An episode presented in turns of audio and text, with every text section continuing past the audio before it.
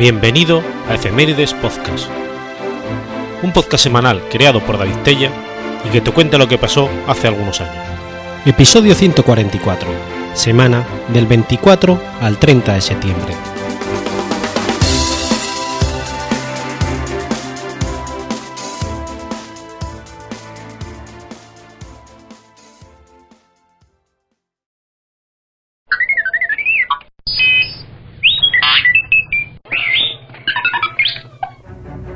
24 de septiembre de 1725.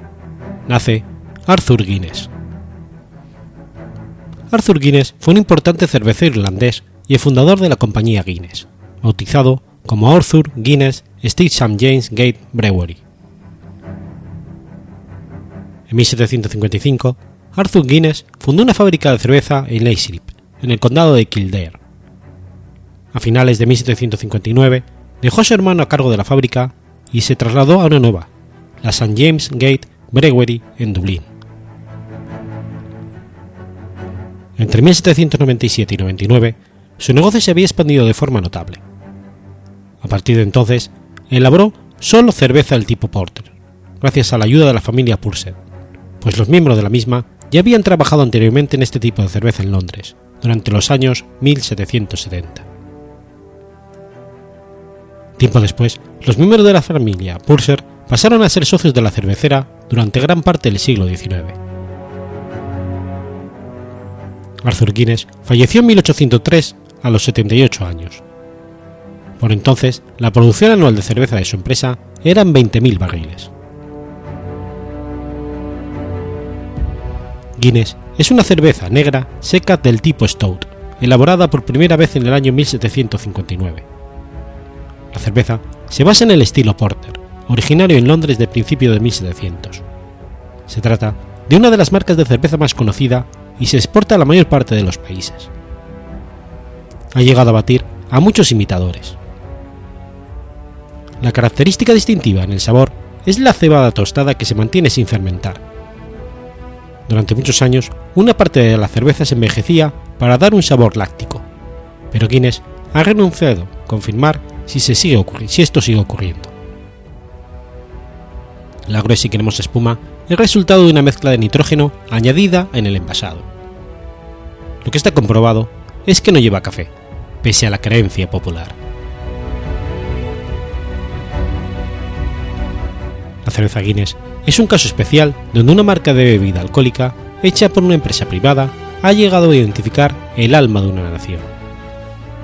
Guinness en Irlanda es toda una institución, por derecho propio, llegando incluso a simbolizar al pueblo irlandés.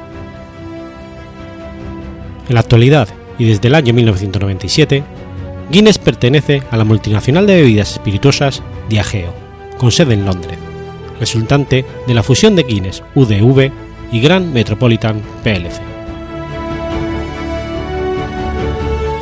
La cerveza de Malta de Guinness se compone de agua, cebada, malta, lúpulo y levadura de cervecero. Se menciona que en su elaboración se emplea el agua procedente de la Wicklow Mountains. La cebada malteada se tuesta ligeramente para otorgarle a la cerveza Guinness su distintivo color rubio oscuro y su sabor característico. Es pasteurizada y por último filtrada. La cerveza comercializada en barriles contiene ciertas cantidades de nitrógeno, así como dióxido de carbono. El nitrógeno es mucho menos soluble que el dióxido de carbono, lo que permite a la cerveza almacenarse en estos recipientes sin que se convierta en una bebida carbonatada. La alta presión del gas disuelto permite que se formen pequeñas burbujas y al servirse se genere en su, su espuma característica. La cremosidad de las guinness de barril es debido en gran parte a su pequeña cantidad de dióxido de carbono y de, de esta forma se mantienen pequeñas burbujas debido al uso de gas de nitrógeno a alta presión. La versión de la cerveza denominada Original Extra Stout sabe bastante diferente y contiene solo dióxido de, carbono, causándole un sabor más ácido.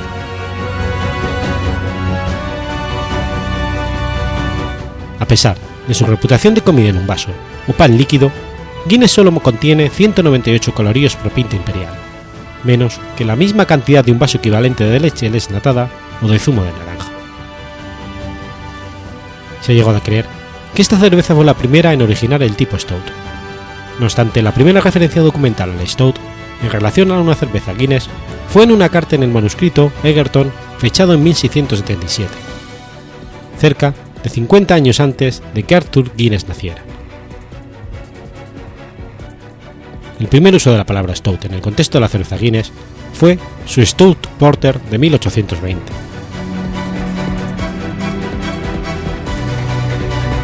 La cerveza Guinness Brewery en Park Royal, Londres, se cerró en el año 2005. La producción de Guinness se vendía en Reino Unido como St. James Gate Brewery Dublin.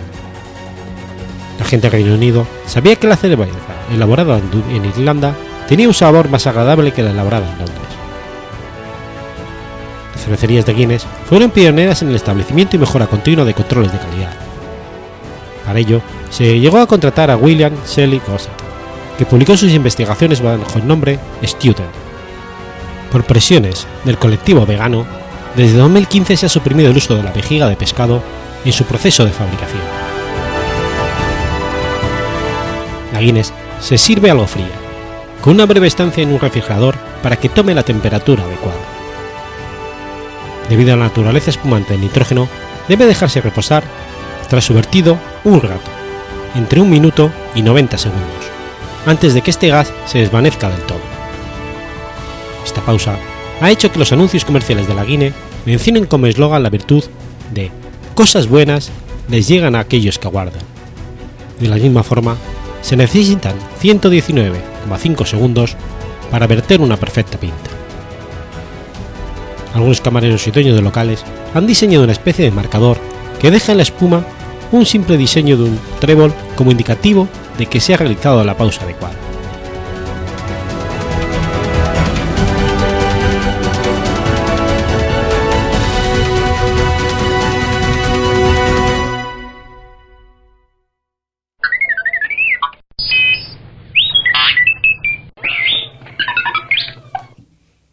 25 de septiembre de 1066. Ocurre la batalla de Stamford Bridge. La batalla de Stamford Bridge tuvo lugar en la localidad inglesa Stamford Bridge el 25 de septiembre de 1066, poco después de que un ejército invasor vikingo procedente de Noruega, comandado por el rey Harald III de Noruega, venciera al ejército de los condes del norte, Enwith de Mercia y Morcar de Mortruvia en la batalla de Fulford, dos millas al sur de York, y unas semanas antes de la decisiva batalla de Hastings, que supuso el inicio de la invasión normanda. En enero de 1066, el rey de Inglaterra Eduardo el Confesor murió sin haber dejado un heredero al trono. Este vacío sucesorio provocó que Harold Godwinson, conde de Wexer, Arnold Hadrad, rey de Noruega, y Guillermo el Conquistador, duque de Normandía, reclamaran sus derechos al trono. Al día siguiente de morir Eduardo el Confesor, Harold Godwinson se proclamó rey de Inglaterra. Su ejército constaba de una tropa de élite, el Hid de los llamados Huskanes, y un gran número de soldados comunes de la leva miliciana llamada Flirt. Harold, esperando el ataque de Guillermo, duque de Normandía, luego llamado Guillermo el Conquistador, mandó a todas sus tropas a defender la costa sur de Inglaterra, suponiendo que el ataque llegaría por el Canal de la Mancha. Sin embargo, Guillermo no atacó, y el 8 de septiembre se le acabaron los víveres y el capital, por lo que debió mandar a sus tropas de regreso a Londres. Harold Aldrada decidió aprovechar la situación y atacar Yorkshire, el norte de Inglaterra. Un hermano de Harold, Tostig, se unió a los vikingos. Godwiston no estaba preocupado. Cuando se enteró del futuro ataque, dijo respecto a Harald: Le daré seis pies de tierra inglesa, y ya que es tan alto, uno más. Godwinson reunió su ejército y marchó 200 millas de Londres a York en solo cinco días. Su plan era emboscar a Harald, ya que éste no esperaba el ataque ni tenía protección el ejército sajón estaba acercándose al campamento de Ardrada, en la orilla del río Derwent, en Bridge. Harald divisó las tropas enemigas y mandó a un contingente de su ejército a combatirlas, mientras él y el resto de sus soldados tenían tiempo para formar filas. Antes de empezar la batalla, Harald dijo la siguiente frase. En la batalla nunca debemos escondernos detrás de los escudos. Mi armadura me dice, alza la cabeza, donde la espada encuentra el cráneo. Las tropas de Godwinson vencieron muy fácilmente a los enviados por Ardrada. El plan de Harnal había fracasado. Según la crónica anglosajona, el puente epónimo de la localidad fue defendido por un enorme y altísimo berserker noruego que, empequeñecía al mismísimo Harald Ardrada, armado con un hacha y sin armadura alguna. Aterrorizó al ejército anglosajón y protegió el puente durante una hora, matando a todo aquel que pretendía cruzarlo. Un soldado sajón encontró un viejo leño en el lecho del río con el que logró cruzar el río y dar muerte a Berserker con su lanza, tras lo cual el ejército de Harold Goldwinson pudo cruzar el puente. Esta situación permitió prepararse al ejército de Ardrada. Formaron una falange con una fuerte línea de escudos que los anglosajones no fueron capaces de atravesar. Después de una breve tregua, Godwinson hizo una nueva carga, pero esta vez los surcales no entraron en combate. Solo los Fid avanzaron, y después de un corto combate huyeron. Ardrada pensó que había ganado, rompió filas y se abalanzó sobre los sajones. Entonces, los Fir dieron media vuelta y junto con los suscales que habían quedado con Harold, rodearon a los vikingos. Ardrada había caído en la trampa. Se produjo un feroz combate donde Harald murió por un flechazo en la garganta. Un compañero le preguntó si estaba mal leído, y el rey vikingo le contestó, es solo una pequeña flecha, pero está cumpliendo su trabajo. Harald Ardrada murió y los vikingos fueron derrotados. Esta batalla marcó el final de las grandes invasiones vikingas aunque aún habría otra lucha posterior, protagonizada en 1075 por el rey de Dinamarca, Svein Stridsson. En esta ocasión, el desembarco de Harald Hardrada no constituía una mera incursión o invasión, sino que se trataba de un intento de acceder al trono de Inglaterra, al cual creía tener derecho el rey noruego. Esto produjo una mayor estabilidad en el contingente europeo. Otra consecuencia fue el desgaste que sufrieron las tropas sajonas, porque después de esta batalla, Guillermo el Conquistador invadió Inglaterra. El ejército de Harold debió realizar otra marcha forzada de York a Hastings, la cual provocó un gran cansancio en las tropas. Mas las enfermedades y los sajones produjo que los desechos al lado de los caminos usados que seguramente enfermó a muchos más. Este factor fue decisivo en la batalla de Hastings, que marcó el fin de la Inglaterra anglosajona.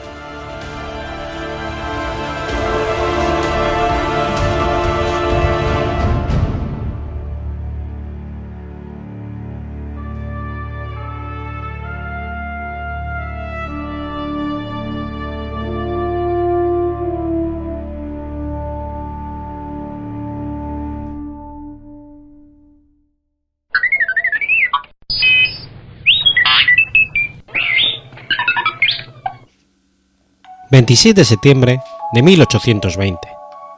Muere Daniel Boone. Daniel Boone fue un pionero y colonizador estadounidense que abrió el camino conocido como Wilderness Road y fundó Mons Boat en Kentucky, uno de los primeros asentamientos de habla inglesa en la región. Daniel nació en Bishboro, Pensilvania. Sus padres se llamaban Sky Bond y Sarah Jarman Morgan. Su padre, nacido en el seno de una familia cuáquera en Inglaterra, se desplazó a la colonia británica de Pensilvania en 1713. Daniel fue el sexto de once hermanos. Recibió muy poca educación formal. Aunque era instruido, su ortografía y gramática no eran buenas. Presuntamente, había sido instruido para ser granjero, herrero y tejedor. En 1747, el hermano de Daniel, Israel, se casó con Mary Sanwerson, que no era cuáquera. Los padres de ellos habían dado el consentimiento, y siguió de acuerdo aun cuando la comunidad del lugar les pidió arrepentimiento. Skirbon y su familia dejaron Pensilvania en 1750 y se establecieron en el valle Yadkin de Carolina del Norte. El 14 de agosto de 1755, Daniel se casó con Rebecca Bryan, una vecina del valle, con quien tuvo diez hijos. Al principio, vivieron en una cabaña en la granja Squireborn. Hacia 1759, el valle Yadkin fue asaltado por los Cherokees y muchas familias, incluyendo la de Daniel, se mudaron a Cooper Peak County, en Virginia. Daniel estuvo al servicio británico durante la Guerra de los Siete Años, salvándose de la gran derrota del general Edward Braddock en 1755.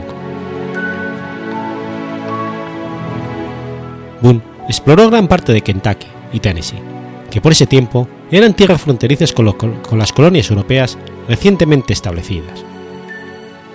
Él se convirtió en un instrumento fundamental en el establecimiento de la Witness Road, camino entre los Apalaches, atravesando la abertura a Cumberland. En 1765 exploró hasta Pensacola, Florida. En 1769 abrió el primer camino conocido entre Carolina del Norte y Tennessee. Él pasó el invierno del 69 y 70 en una cueva, sobre la orilla del río Cumberland, en el condado Mercer, en Kentucky. En las cercanías de la cueva aún existe un árbol marcado con su nombre. Pasó los dos años siguientes cazando y explorando en Kentucky, en donde fue capturado dos veces por los indios, y tuvo la oportunidad de escapar en ambas ocasiones. En 1773, Bond intentó establecerse en Kentucky, pero un ataque de los indios acabó con la, con la vida de su hijo mayor, James. En 1775 trabajó como agente de Transylvania Company. Junto con un grupo de 30 colonos, Bond comenzó a despejar la ruta Winters Road y esta vez tuvo éxito en el establecimiento de una colonia en Fuerte Bonsburg, cerca de Leiston, en Kentucky.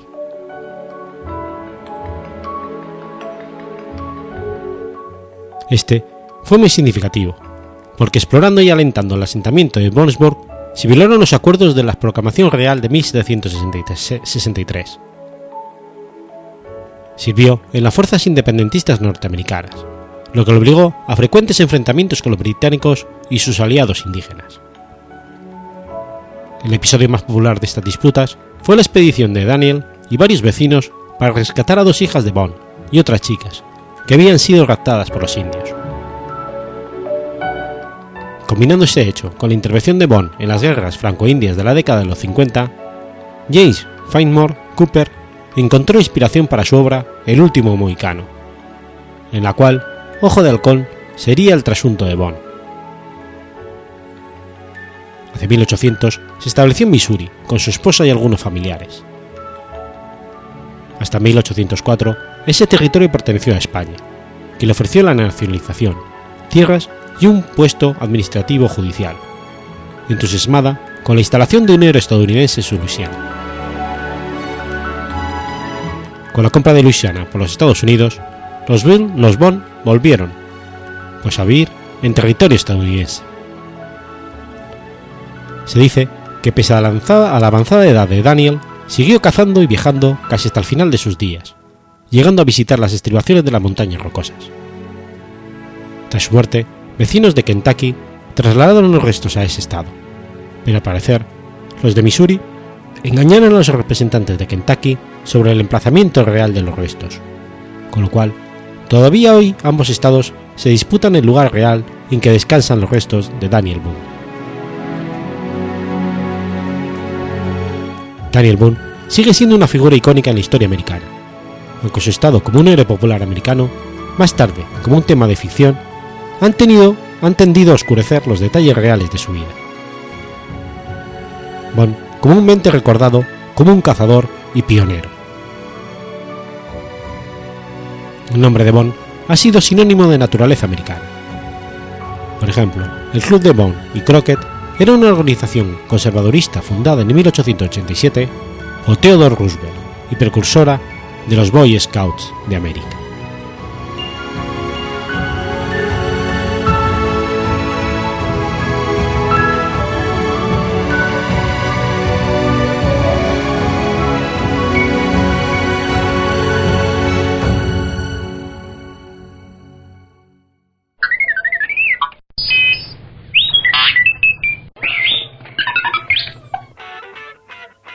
27 de septiembre de 1947.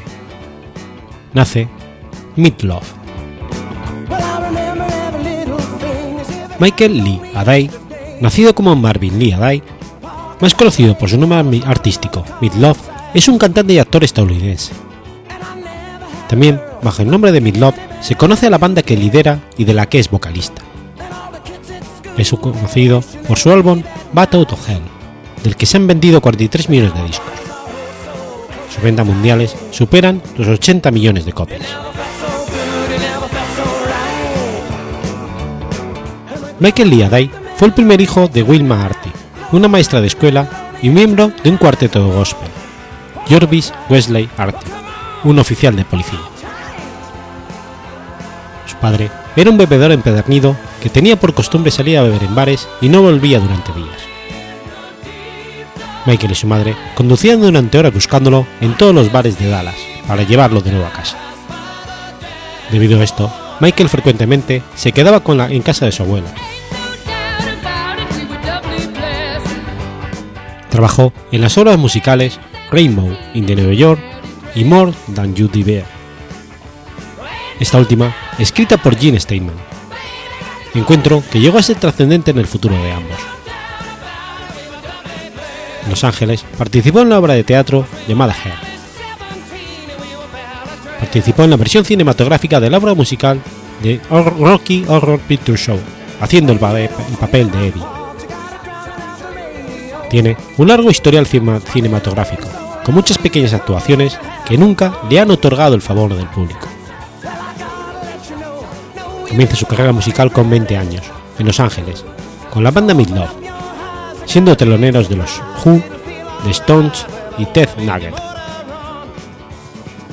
Tras trabajar un tiempo como aparcacoches en el Bacon Theatre, es contratado para actuar en la ópera rock hair, estilo hippie, con la que se va de gira por Estados Unidos. Grabó un disco en Detroit con una cantante llamada Stoney, quien era su compañera de reparto en Hair. Así, ellos son los primeros blancos que graban para la Motown tuvieron un relativo éxito, hasta que las emisoras negras se enteraron de que eran blancos. En 1971 decide asociarse con el compositor y pianista Tim Steinman. Dos años más tarde, después de, deciden ir a Los Ángeles para presentar su disco, pero este es rechazado por todas las discográficas. Así que deciden financiar el disco por sus propios medios. En 1976 en un concierto en Woodstock conoce a su futura mujer, Leslie Edmond, que trabajaba para el representante de Bob Dylan y Janis Joplin. Tras grabar ellos mismos el disco Battle of Hell, siguen sin conseguir apoyo de ninguna discográfica, pero sí el apoyo de Todd Rundgren, integrante del grupo Utopía que produce el disco. En el 77, tras aceptarlo Epic, comienza a comercializarse con, éxito bajo la firma de Cleveland Records en algunos países de Europa. En el 77 inician una gira para darse a conocer por Estados Unidos con gran éxito. Su mujer queda embarazada de su hija Amanda. Según algunas versiones, deciden tomarse un tiempo de descanso que la discográfica no acepta, porque quiere sacar un segundo disco, Bad for Good. Al parecer, Midlove comenzó con una afección en las cuerdas vocales, achacado a un origen psicológico al descartarse su origen físico. Este problema le hizo abandonar. Lo cierto es que el disco salió como una obra solista de Steinman. En 1981 se contaba en grandes dificultades económicas y su trabajo como actor, así como su disco Dick the no tuvieron el éxito inesperado. el disco de Gene Steinman, y el del propio Love competían en las tiendas y en las campañas de marketing, pues el disco de Jim Steinman llevaba a la leyenda del creador de Bad Out of Hell. En 1983 triunfa en una gira por Europa, pero sus problemas económicos se agravan debido a demandas judiciales desde su primera discográfica, por lo que acaba arruinándose. Pese a ello, consigue grabar Midnight at the Lost and Found, que pasa sin pena ni gloria, con un tema llamado Wolf at Your Door, que hace referencia a sus múltiples problemas económicos. En 1984 cambia de compañía y se va a Artist Records, que previamente había rechazado Battle of Hell, para grabar Bad Attitude y Blind Before I Stop. Salieron singles en versiones singles picturados y troquelados, siendo un elemento de marketing que no repercutió como se suponía en las ventas de los discos. Apenas consigue mantener cierto éxito a costa de mantener una gira constante de conciertos, hasta que en 89 vuelve a asociarte con Steinman, editando Bad Out of Hell 2, que sale al mercado en el 93, siendo número uno en ventas en todo el mundo. El single I Do Anything for Love se convierte en todo un número uno, y pese a su extensión, es radiado, y el videoclip, dirigido por Michael Bay, es emitido en todo el mundo. Consigue de nuevo el reconocimiento internacional siendo galardonado por un Grammy. Tras el rotundo éxito de la segunda parte del BAT y su correspondiente gira mundial, se embarca en un nuevo disco, que saldría en el 95, Welcome to the Neighbor, pero no cosecha el éxito esperado y se volca en su faceta de actor, sin dejar de dar conciertos y hacer giras, aunque sin discos. En 2003 saca un nuevo disco titulado Could Have Said I Better Myself, que concluye con una versión del clásico de Bob Dylan, Forever Young, como despedida para todos sus fans. En 2006 se vuelve a unir a Jim Steinman para crear la tercera parte de la saga. Esta no estuvo completamente escrita por Jim Steinman, lo que creó polémica. El disco se a la luz el 23 de octubre del 2006 bajo el título Battle of Hell 3, The Monster is Lost.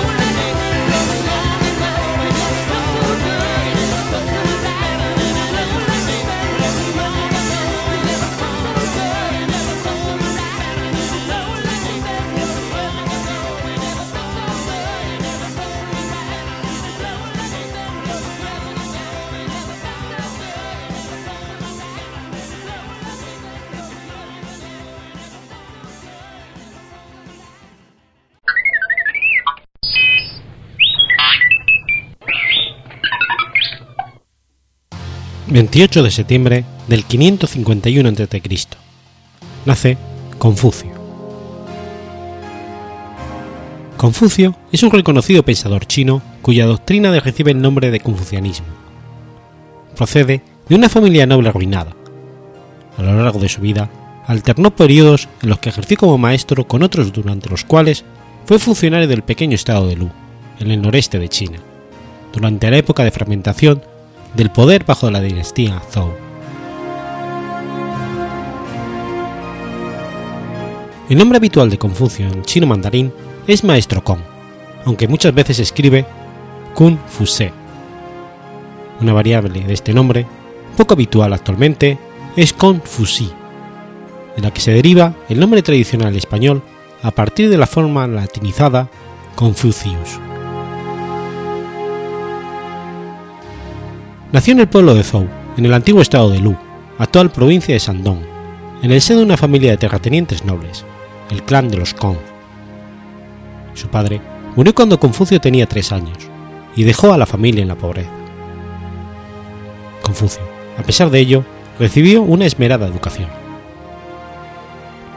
Siendo un joven, trabajó para la administración del estado de Lu. Su primer trabajo fue en los graneros estatales y llegó a alcanzar el rango de ministro de Justicia.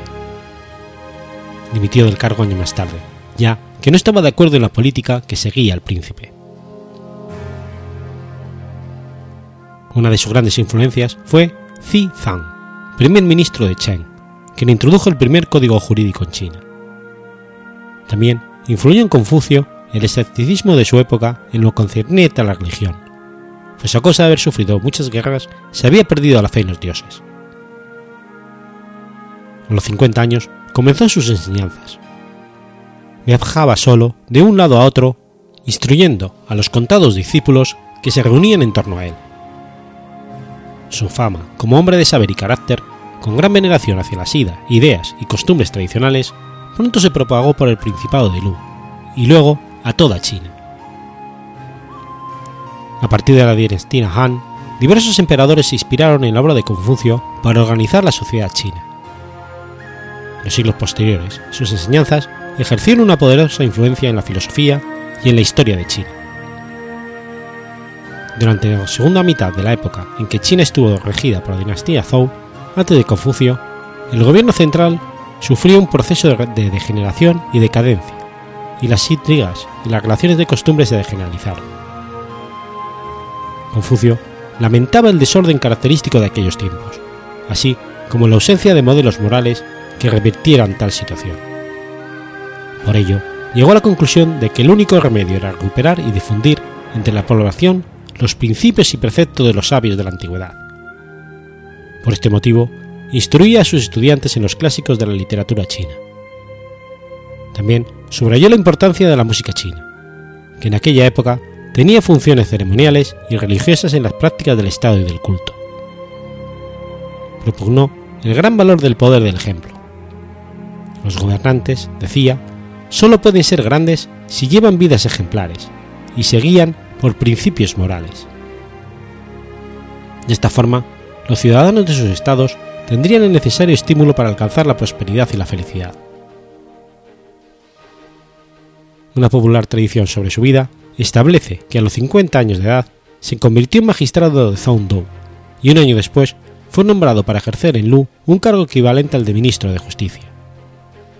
Se cuenta que a los pocos días de ser nombrado ministro, mandó ejecutar en el condado, en el Principado de Lu, a un noble, Chao Chong Mao, delante de las puertas de su castillo, y ordenó además que su cadáver fuera expuesto durante tres días.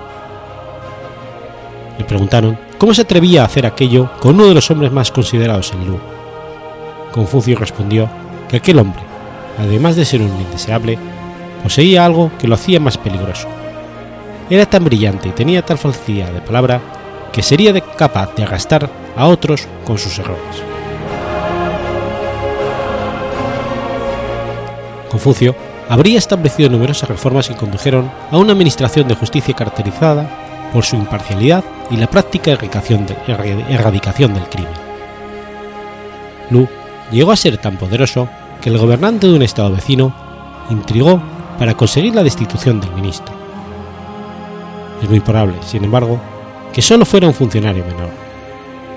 En cualquier caso, Confucio dejó su cargo en el 496 a.C.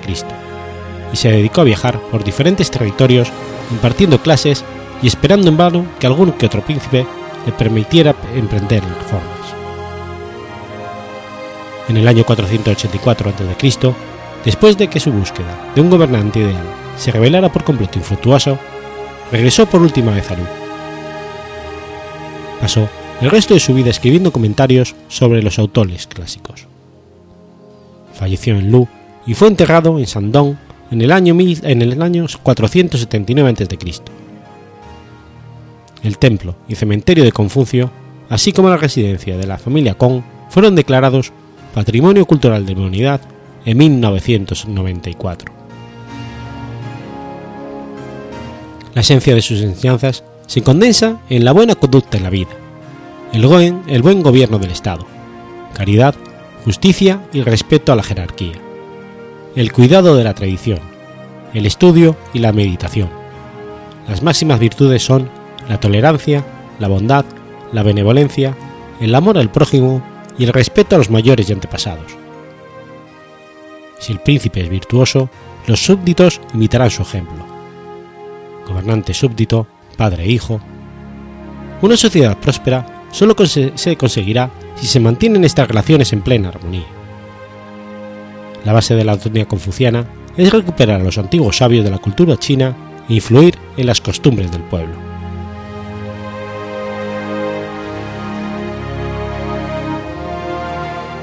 El maestro Hong fue el primero que reunió a un grupo de discípulos provenientes de distintos principados para formarlos adecuadamente en el buen gobierno. Junto con las medidas a tomar que ya había formulado en su época de joven funcionario, propuso llevar a la práctica sus ideas basándose en el respeto de las tres dinastías y recuperar la política del duque de Chen. Confucio confiaba en que un príncipe siguiera sus indicaciones. De este modo, al final de un ciclo de 12 meses, se había logrado algún resultado. En tres años, su proyecto social se habría consumado a la perfección podemos resumir la doctrina confuciana en una serie de mandatos que deberían ser los principales deberes de todo hombre de gobierno. 1. Amar al pueblo, renovarlo moralmente y procurarle los medios necesarios para la vida cotidiana. 2. Por este motivo, debe servirse en primer término como soberano respeto aquel que es el primer dominador. 3 cultivar la virtud personal y tender sin cesar a la perfección. 4. En la vida privada, como en la pública, observar siempre el sendero superior del justo medio. 5. Tener en cuenta las dos clases de inclinaciones propias del hombre. Unas proceden de la carne y son peligrosas. Las otras pertenecen a la razón y son muy sutiles y fáciles de perder. 6 practicar los deberes de las cinco relaciones sociales. 7. Tener por objetivo final la paz universal y la armonía general. En el poco legado escrito que dejó, Las Anacletas, una colección de conversaciones con sus discípulos, vemos que basaba toda su filosofía moral en una enseñanza central, el gen, que es la virtud de la humanidad y a su vez está basada en la benevolencia, la lealtad, el respeto y la reciprocidad. Estos valores son imprescindibles en las relaciones humanas, que Confucio describió entre el gobernador y el ministro, entre el padre y el hijo, entre el marido y la mujer, entre el hermano mayor y el hermano menor, y entre amigos. Estas relaciones tienen, además, una característica principal, el superior tiene la obligación de protección al inferior, de lealtad y respeto.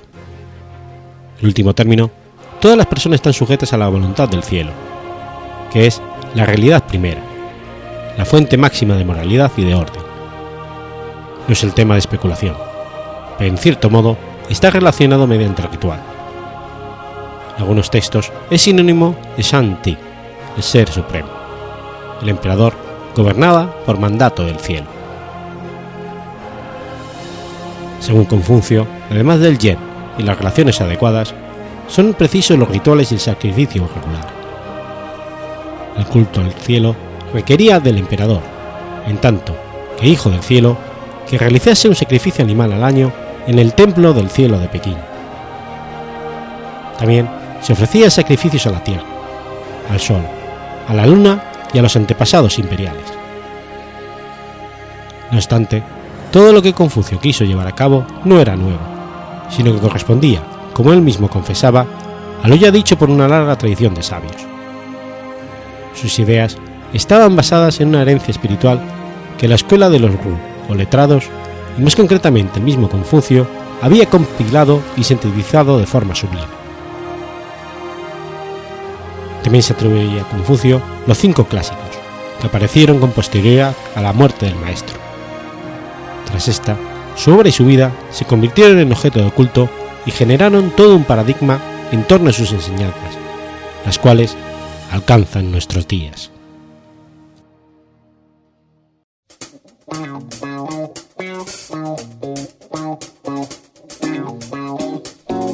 ¿Conoces la Asociación de Escuchas de Podcasting? Asespod es el primer lugar de encuentro para todas aquellas personas que escuchan este formato de audio.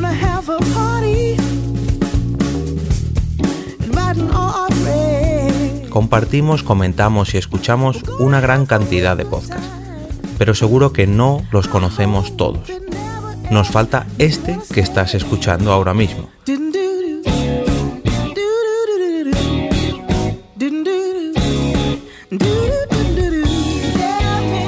Queremos que tú, oyente de este podcast, formes parte de todo esto. Asociate gratis en nuestra web, asespod.org. Búscanos en las redes sociales, Twitter, Facebook y Google ⁇ Recuerda, asespod.org.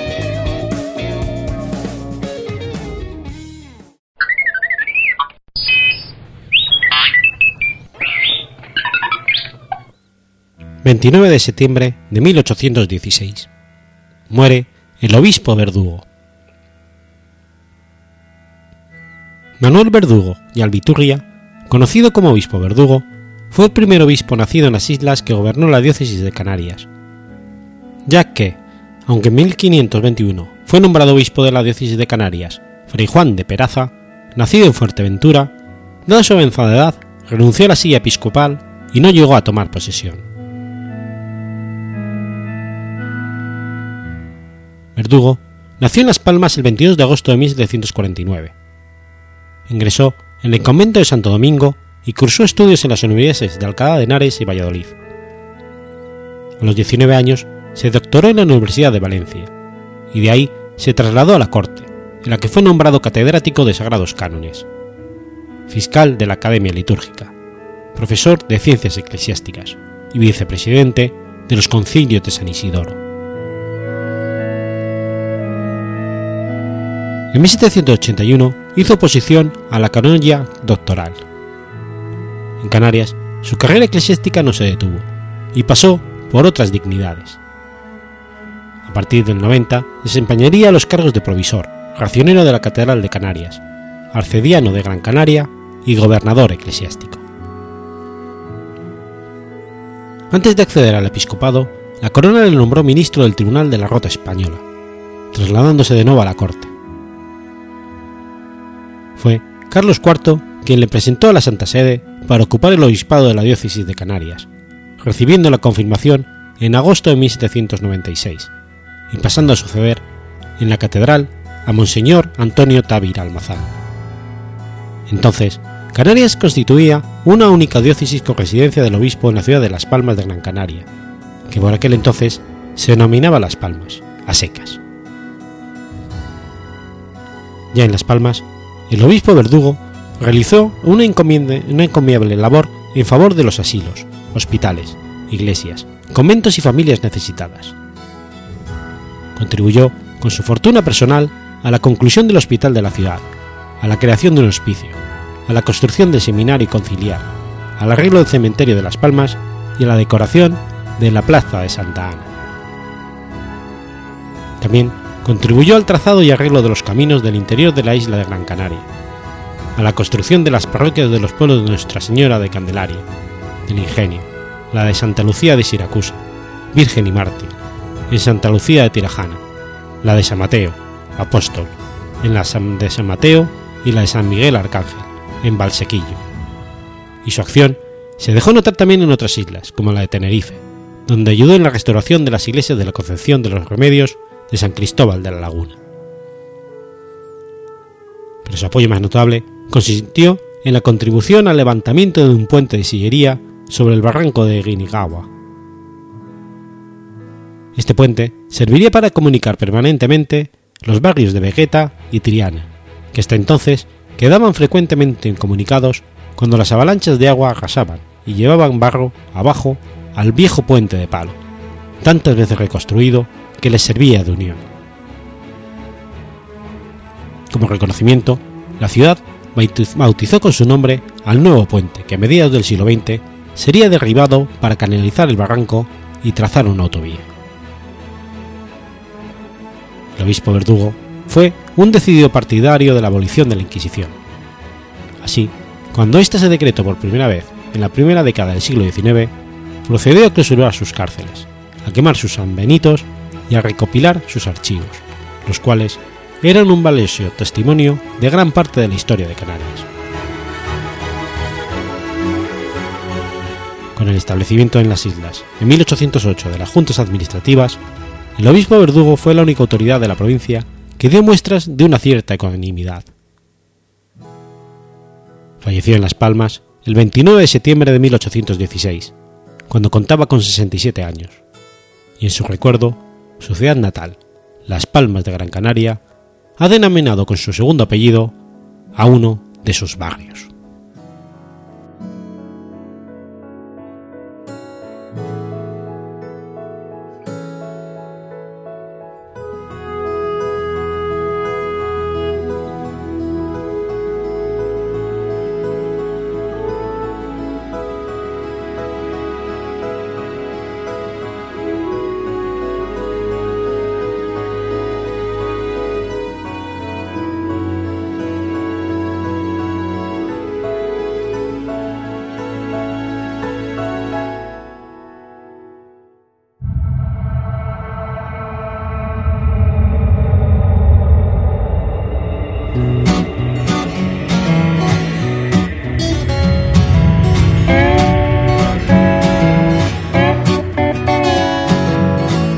¿Sabías que existe una asociación donde damos voz a los podcasts?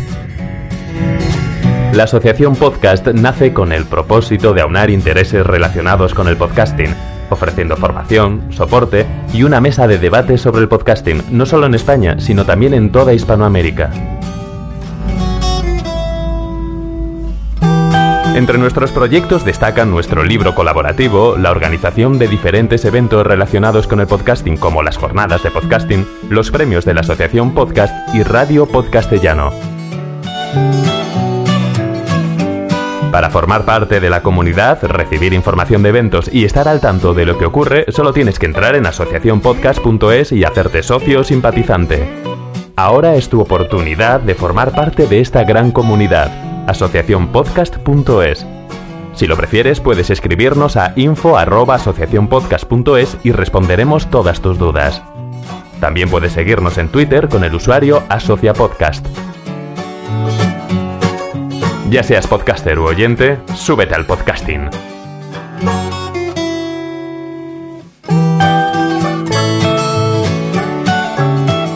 Gracias, de nada. Súbete al podcasting.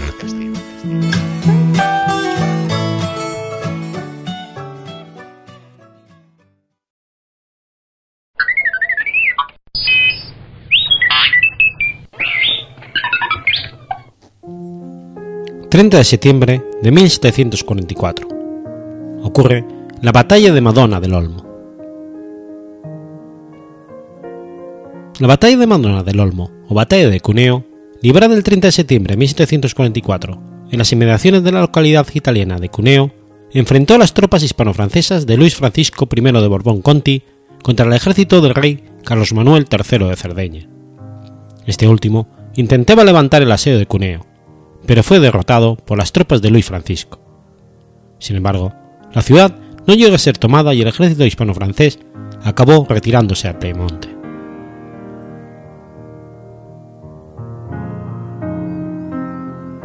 El 30 de septiembre de 1744 tiene lugar la batalla de Madonna del Olmo, paraje en las inmediaciones de la ciudad de Cuneo, Italia, a unos 90 kilómetros al sudeste, al sudoeste de Turín. Dicha fecha constituye la jornada más gloriosa en la historia del regimiento de Lusitania. La batalla fue consecuencia del avance de las tropas piemontesas, mandadas por el propio Risardo, Carlos Manuel, que amenazaban con romper la línea del frente hispano-francés en la sección situada entre Madonna del Olmo y Lyonais, Las tropas hispano-francesas desplegaron con su flanco derecho apoyando en el convento y el ala izquierda en una serie de casas de campo aisladas. Disponen de 26 batallones de infantería y 4.000 jinetes, que se sitúan en dos líneas. Defendiendo el convento, los dragones de Edimburgo desmontados. La izquierda del dispositivo, en primera línea, los regimientos franceses de Languedoc, Chabot y Comisario General, junto con los españoles de guardias de corps, carabineros reales, granaderos reales, montesas y dragones de la reina. En segunda línea, la caballería del príncipe y Sevilla, dragones de Numancia y Lusitania. Los de Frisia y Pavía, según el parte oficial de la batalla, quedaron a sostener la derecha, el primero apoyando la infantería española y el segundo la francesa, y fueron los que más padecieron sufrimiento inmóviles el fuego. El regimiento Calatrava quedó en reserva. Los sordos cuentan con 32 batallones y otros tantos escuadrones. Los piamonteses, conscientes de su inferioridad en tropas montadas, adoptan la solución de cubrir su derecha y parte del centro con caballos de Frisia, obstáculo insalvable para los jinetes. El ataque de la infantería sarda se produjo por la parte de su frente que había dejado libre. Los sardos alinearon los siguientes regimientos de caballería: Galea Piemonte, Saboya y dragones de su majestad, del Genovesado, de la Reina y de Piamonte. En reserva quedaron las compañías de carabineros de todos los cuerpos y la guardia de Corps. Estas fuerzas se situaron al abrigo de los caballos de Frisia. En los sucesivos asaltos que realizaron, emplearon tropas selectas, compañías de granaderos reunidas e infantería ligera croata, además de la Brigada de Saboya. A pesar de sus numerosas bajas, estas fuerzas no cejan en sus intentos, hasta que logran abrir brecha en el dispositivo de las fuerzas hispano-francesas, concretamente donde se encontraba el regimiento de infantería de Lyonais. Pero las unidades del ala izquierda de este, los dragones de Frisia y Pavía, se mantienen en sus posiciones. Gracias a ello, dos cuerpos provenientes de la segunda línea, Numancia y Lusitania, tienen tiempo para acudir al punto amenazado. Ambos, vía tierra, entran en fuego inmediatamente, consiguiendo detener el proceso de los contrarios. No satisfecho con ello, en Lusitania pasa al contraataque. Sus hombres intentan mediante sucesivas cargas buscar el flanco de la columna atacante, pero son a su vez enfilados desde la izquierda por el fuego de los sardos, que disparan al abrigo de los caballos de Frisia. Ello, unido a la difícil compartimentación del terreno, a base de canalillos y acequias, acabó por desorganizar al regimiento. Los tercios del Lusitania quedan fuera de combate, pero para entonces han acudido nuevas unidades, incluido un batallón francés, que toma a la bayoneta la batería que apoyaba el ataque del rey sardo. Este intentará de nuevo romper la línea hispano-francesa, sin lograrlo. Los contraataques de sus adversarios tampoco tendrán mayor éxito. Así, fracasa una segunda carga del Pavía a caballo. Pero estaba claro que el mismo rey, Carlos Manuel, no iba a poder auxiliar a Cuneo. Al anochecer se retira. La batalla le había costado 3.500 muertos y heridos, 800 prisioneros, tres piezas y otras tantas banderas. Los aliados perdieron 2.000 hombres. Socorrida la plaza de Cuneo por los aliados del rey Sardo, y habiendo firmado el marqués de la Mina la decisión de regresar de Nueva Saboya y al Delfinado, el Lusitania se, se acantona en Niza el 18 de noviembre, donde repuso sus bajas con nuevos efectivos y ganado. El Lusitania será premiado debido a su heroico comportamiento en la batalla de Madonna del Olmo, con la concesión de un nuevo privilegio, caso único en los anales de la caballería, llevar tres calaveras con las tibias cruzadas y las bocamancas. Posteriormente, las tres calaveras se cambiarían por tres triángulos, para indicar que el regimiento siempre sería igual a sí mismo. Más tarde, y según la tradición, dado que dichas figuras geométricas se podían interpretar como un símbolo masórico, se sustituyeron por tres botones. Asimismo, se le concedió al regimiento Lusitania, como emblema, una calavera y dos tibias, y el derecho a ostentar en su estandarte una corbata negra en recuerdo de esta batalla. En lo sucesivo, se podrá comprobar que el negro será una constante, como color de la divisa en casi todos los uniformes que habrá de usar sus componentes, junto con las divisas Vencimos en Tomames y los valientes de Lusitania no necesitan armadura.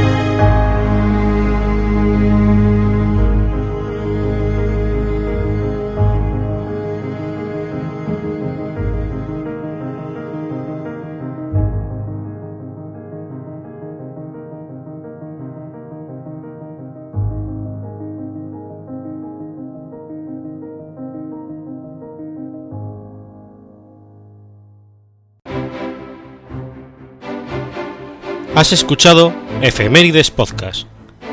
Si quieres ponerte en contacto conmigo, puedes hacerlo por Twitter a la cuenta arroba efemeridespod o mi cuenta personal, arroba telladavid, o por correo electrónico a la dirección efemeridespod.gmail.com.